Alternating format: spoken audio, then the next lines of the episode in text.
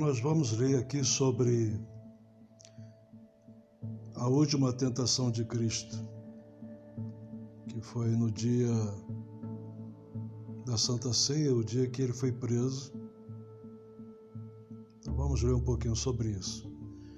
Lucas 22, verso 31. Eles estavam então na, na ceia, né? E o Senhor Jesus, repentinamente, se virou para Simão, Pedro, mas aqui ele chamou de Simão, não chamou de Pedro. Por quê? Porque ele quis dizer que Pedro ainda não era convertido. Na verdade, nem, nenhum deles Nenhum dos doze eram convertidos ainda, eram, eram convencidos que eram de Deus. Então existe uma diferença entre ser convertido e ser convencido.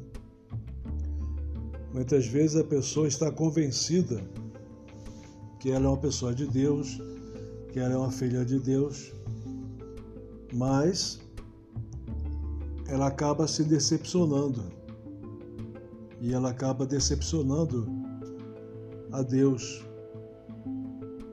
Por quê? Porque são as atitudes, as ações, o que nós fazemos é que realmente determina se somos convertidos ou não. Então o Senhor Jesus ele fala aqui: Simão, Simão, Satanás pediu vocês para peneirá-los como trigo quando se separa a palha. Então perceba que o Senhor Jesus ele intercedeu não somente por Simão, ele fala aqui vocês, os doze, e ele fala aqui que Satanás ele fez um pedido a Deus, pedindo permissão a Deus, porque Satanás ele não faz nada sem a permissão de Deus. Né? O mal ele não toca se não for permitido por Deus. Ou tenta, né? Então, é, nessa frase aqui nós percebemos que Satanás, ele, quando ele tem permissão, ele peneira, ou seja, ele pega os que são palha para ele e os que são trigo são de Jesus, ele não pega, ele não toca, ele não pode fazer nada.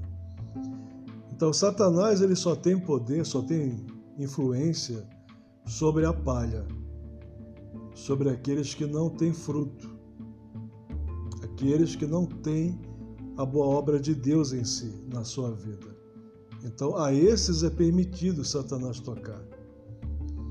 Versos 32. Porém, eu, em oração, supliquei por você, para que não lhe falte fé. Portanto, quando você tiver se arrependido e voltado a mim, fortaleça a fé dos seus irmãos. O Senhor Jesus aqui já sabia que Simão, Pedro, iria pecar, iria negar ele. Na minha opinião, é um pecado tão grave quanto trair Jesus. Eu acredito que não há pecado grande ou pecado pequeno. Então ele estava na mesma posição espiritual de Judas Iscariotes. Só que Judas, Satanás entrou nele, né? E Pedro só foi tentado e caiu em pecado. É diferente.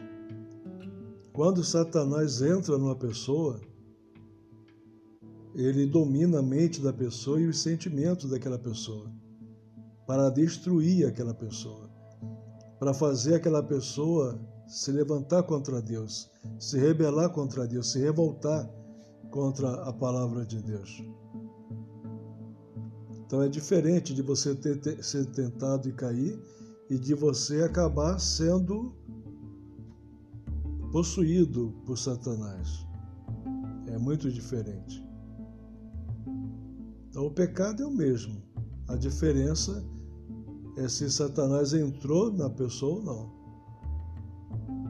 E aqui Jesus ele já sabia que Pedro iria se arrepender, iria voltar, e ele falou: fortaleça a fé dos seus irmãos quando você se arrepender, quando você se converter. Então você fortaleça a fé dos outros. Verso 33. Mas Simão disse: Senhor, eu estou pronto a ir para a prisão e até morrer com o Senhor. A, a intenção aqui de Simão, e veja que é proposital, está escrito aqui Simão e não Pedro, isso é proposital, para mostrar que quando a pessoa ela está convencida e não apenas convertida, a pessoa tem boa intenção, sabe? Tem intenção de, de fazer muitas coisas, ela tem intenção de sofrer por Cristo, mas é só palha. É só fogo de palha, como dizem aí o, o povo, né? Só fogo de palha. Então nós temos que ter muito cuidado com isso, com fogo de palha, sabe? é, é ter boa intenção de ajudar os pobres, as pessoas e tal. Vamos fazer a obra de Deus. Primeiro, a, a pessoa tem que se arrepender e se converter de todo o mal que tiver no coração dela, ou da rebeldia, Primeiro se arrepender, para depois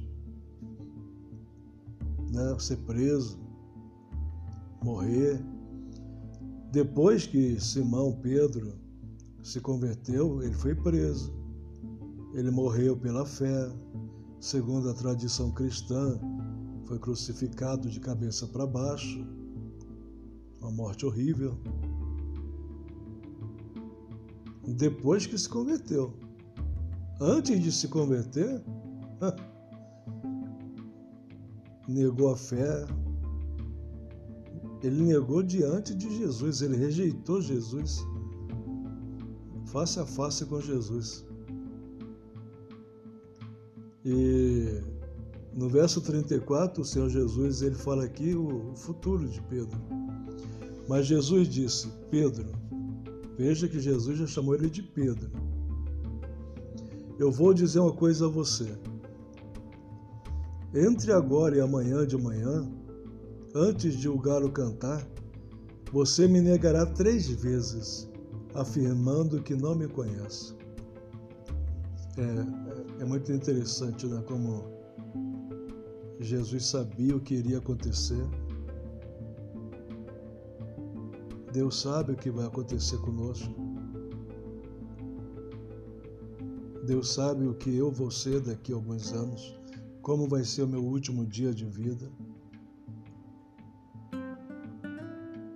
Deus sabe de todas as coisas.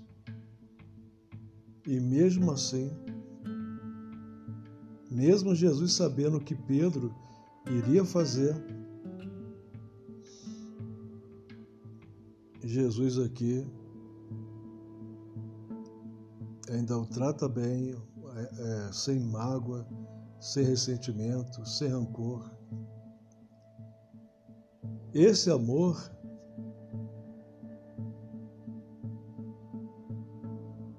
do Espírito Santo, esse amor de Deus,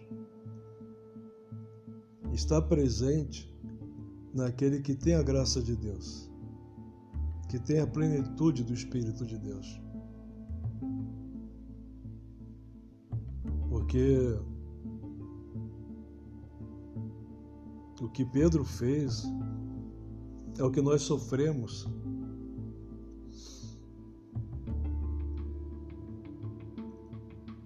Eu acredito que na vida da gente, o que mais dói, o que mais machuca, é exatamente o, a relação entre as pessoas, entre os familiares, e a gente acaba sofrendo que nem Jesus sofreu aqui com Pedro, essa ingratidão, essa rejeição, porque eles eram os mais próximos de Jesus. Depois Jesus lhe perguntou: Quando eu os mandei pregarem a boa nova, o Evangelho, né? E vocês saíram sem dinheiro, sem sacola ou sem sandálias, faltou-lhes alguma coisa?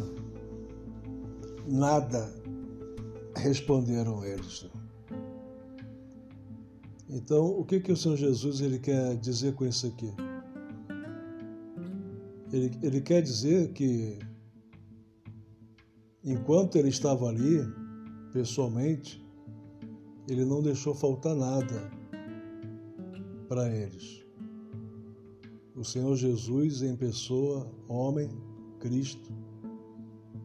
Cristo significa homem ungido por Deus, escolhido por Deus, ou simplesmente Deus homem.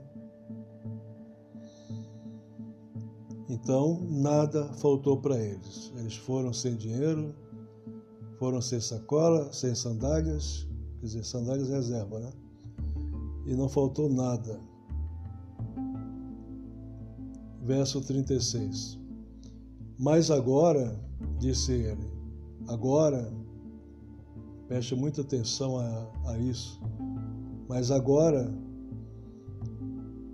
peguem sacola se tiverem, e também o seu dinheiro. E quem não tem espada, é melhor vender a sua capa e comprar uma. Pois chegou a hora de cumprir-se esta profecia a meu respeito. Ele será condenado como um criminoso.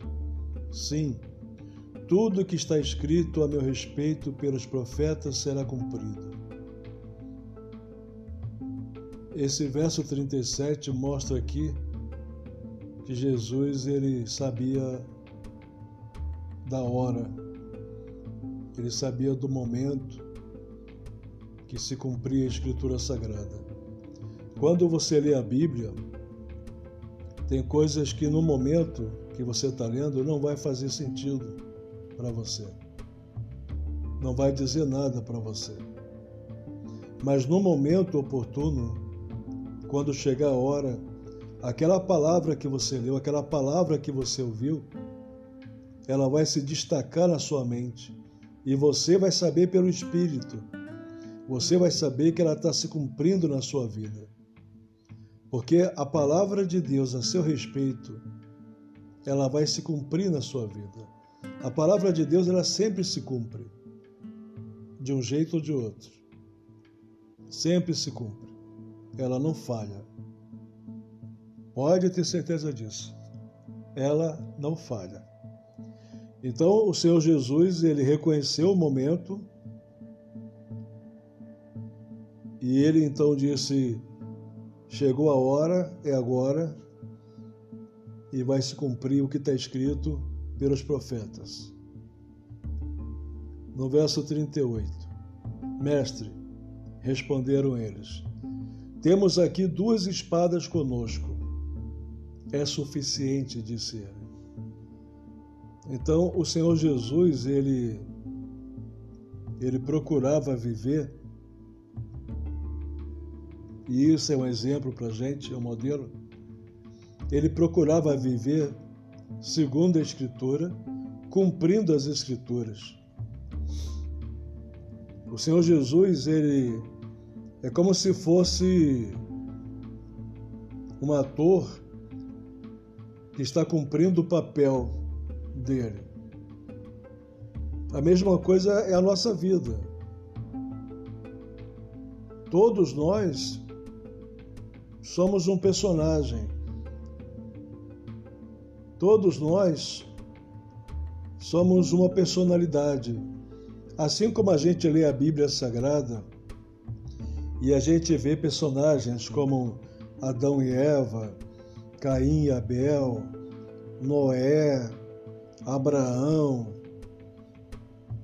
A gente lê a Bíblia e vê vários personagens. Nós somos um personagem também. Eu e você, nós somos personagens. E nós temos um papel a cumprir. Assim como foi escrita a Bíblia, está sendo escrito também um livro. E esse livro será aberto no dia do juízo. E nós somos personagens desse livro. Qual é o nosso papel? O que que esse personagem que nós somos está fazendo? E nós sabemos nós sabemos que o que está sendo escrito, está sendo registrado, será lido, será conhecido por todos. Verso 40. Aliás, verso 39. Então, acompanhado pelos discípulos, ele deixou a sala do andar superior e foi, como de costume, para o Monte das Oliveiras. Seu próprio Cristo, homem-deus, o Messias, aquele que veio do céu. Seu próprio Cristo, ele tinha um costume de orar em secreto a Deus. É porque é importante orar. Sem a oração, não há vitórias. Sem oração, não há como andar com Deus ou ter a revelação da vontade de Deus. 40. Ali ele disse-lhes: Orem a Deus para não serem vencidos pela tentação. Qual é a tentação que ele fala aqui? A maior tentação hoje em dia, a maior tentação de Satanás hoje em dia é que a pessoa seja dele, faça a vontade dele, Satanás, e não a de Deus. Essa é a maior tentação. Que faça a vontade dele e não a de Deus, não o que está escrito. A vontade de Deus é o que está escrito. Ah, mas eu não sei qual é a vontade de Deus. Sabe sim. Todas as pessoas sabem. Porque nós temos no nosso DNA, em cada célula, escrito a vontade de Deus. Está em cada um de nós. Em todos nós, seja bom ou mal. Ninguém, ninguém pode justificar que não sabia a vontade de Deus, que era ignorante. A ignorância não justifica a pessoa. O bem ou o mal já está nela, está escrito no DNA dela. Então a tentação é exatamente isso: deixar de fazer a vontade de Deus para fazer a de Satanás, que geralmente a vontade da gente que é contra a vontade de Deus é a vontade de Satanás. Isso é automático. Ele afastou-se um pouco, ajoelhou-se e começou a oração.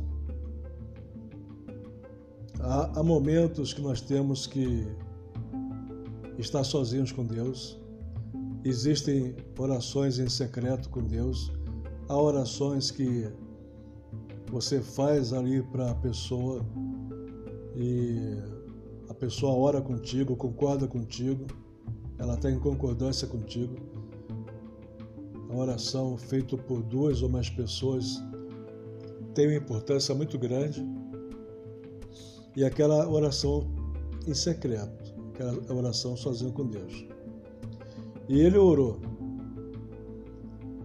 Verso 42. Pai, se o Senhor quiser, afaste de mim este cálice. Porém, eu quero fazer a sua vontade e não a minha.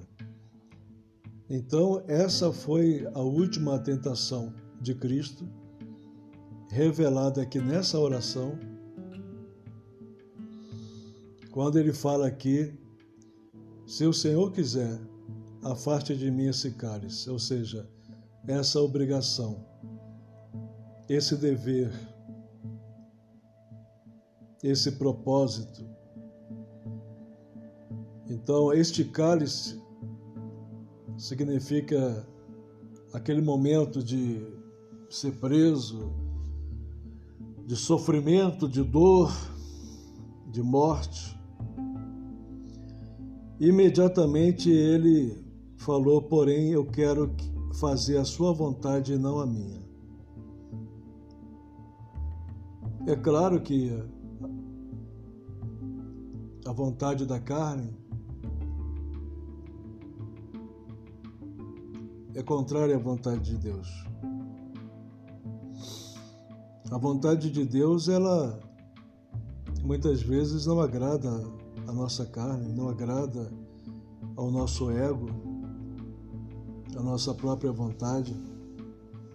Aí nós temos que decidir, temos que escolher beber do cálice ou jogar o cálice fora ou rejeitar o cálice. A pessoa a pessoa escolhe, a pessoa decide se ela faz a vontade de Deus ou faz a dela própria. Então, essa é a maior tentação que a gente tem. Essa é a grande tentação.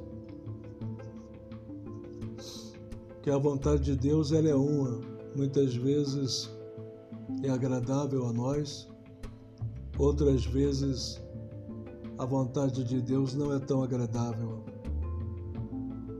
não é tão favorável à nossa vontade. Mas o que importa na nossa vida é fazer a vontade de Deus. Verso 43.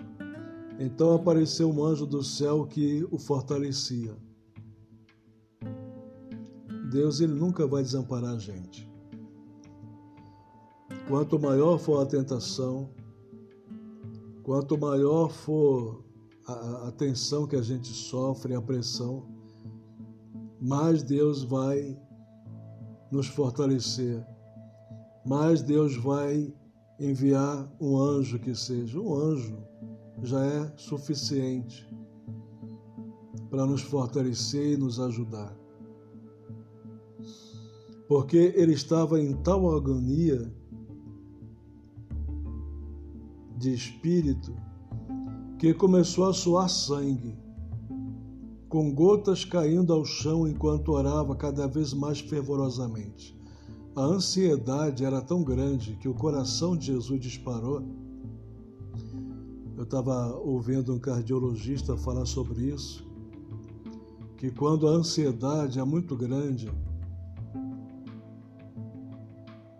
o coração dispara freneticamente, a pressão aumenta que o sangue sai das veias da corrente sanguínea e começa a sair pelos poros do suor. Tamanha é a ansiedade e a tensão e a pressão arterial. E ele orava cada vez mais fervorosamente. Então, se você quer vencer, se eu quero vencer, se nós queremos vencer e fazer a vontade de Deus, chega o um momento que nós temos que fazer mais, orar mais fervorosamente, resistir até as nossas últimas forças contra o nosso inimigo da fé, o inimigo da nossa alma, que é Satanás. No verso 45. Finalmente, Jesus se levantou e voltou aos discípulos e os encontrou dormindo, cansados e dominados pela tristeza. Temos que tomar muito cuidado com o cansaço e a tristeza.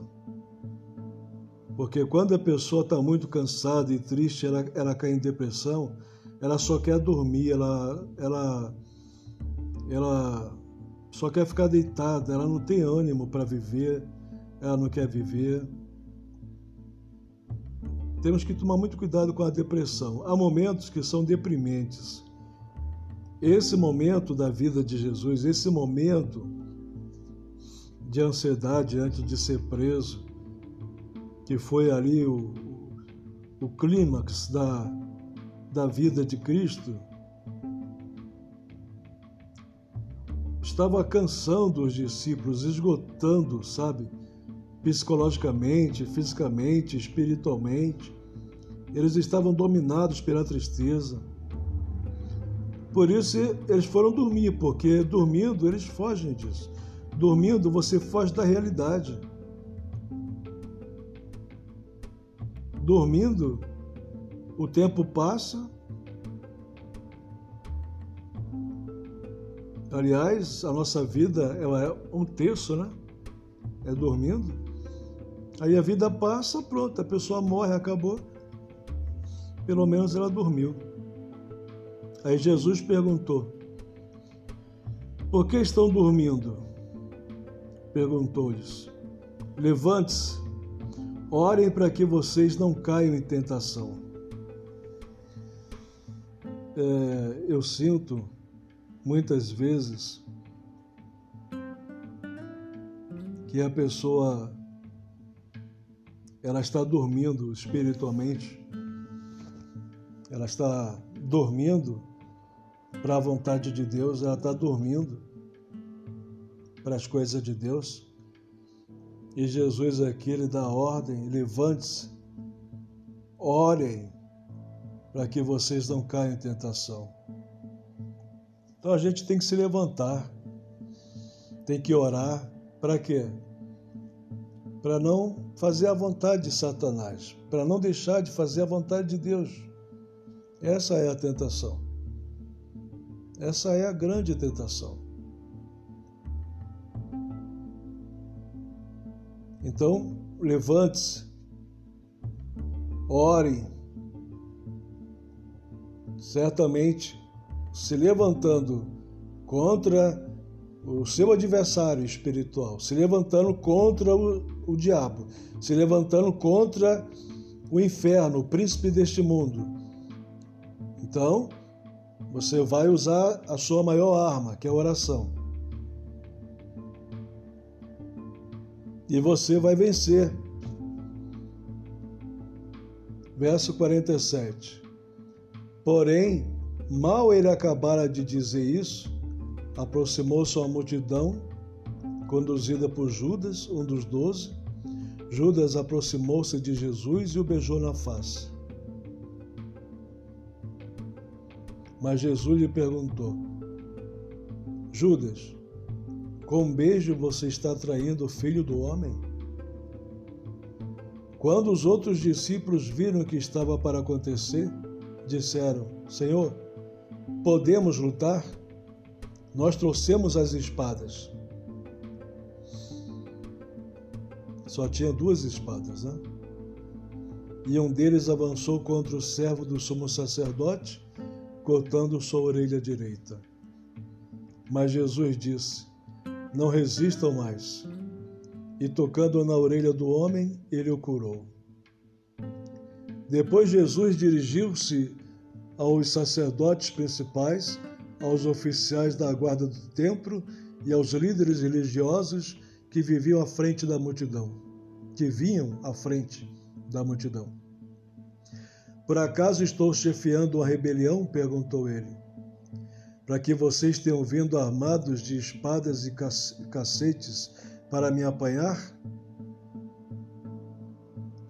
Porque não prenderam no tempo eu estava lá todos os dias. Porém, esta é a hora de vocês, a hora do poder das trevas. Então eles o prenderam e o conduziram à casa do sumo sacerdote, enquanto Pedro acompanhava tudo à distância. Então vamos parar por aqui. Vocês podem continuar lendo aí depois. Aqui Jesus ele revela que existe a hora das trevas, a hora do poder das trevas. Então no mundo tudo tem a sua hora, né? Qual é a nossa hora? Qual é a hora do poder das trevas? Jesus fala aqui, porém, esta é a hora de vocês, a hora do poder das trevas. Nós sabemos que o mundo está em transformação, está acontecendo muitas coisas e está chegando a hora do poder das trevas, do anticristo se, se revelar ao mundo, o grande líder mundial. É um dos sinais da vinda de Cristo.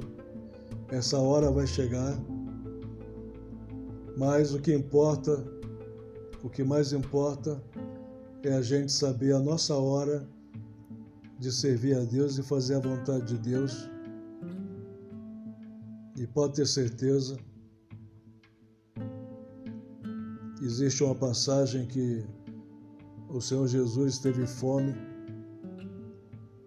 e ele viu uma figueira cheia de folhas e foi lá procurar nas folhas se tinha figos para comer e matar sua fome e ele não encontrou nenhum fruto, porque não era tempo de figos.